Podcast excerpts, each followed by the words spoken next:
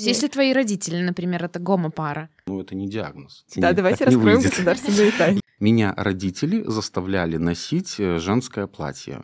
О, моя фантазия, я сам себе такое придумал. Человек находится, ну, на каком-то своем примитивном этапе развития. Лесбиянки считаются более приемлемыми. Почему задние приводные? То есть Что он у тебя делает и что-то есть? страдает. Многие люди будут бояться. Красные флаги «Как распознать педофила». Сложно. Подбежали к незнакомому мужчину, дали в пах, Рождается ребенок, он же не знает, мальчик он или девочка. и- и он же ж не дурак. Как понять, например, что ты нетрадиционной ориентации? Вы мне задаете очень серьезный вопрос.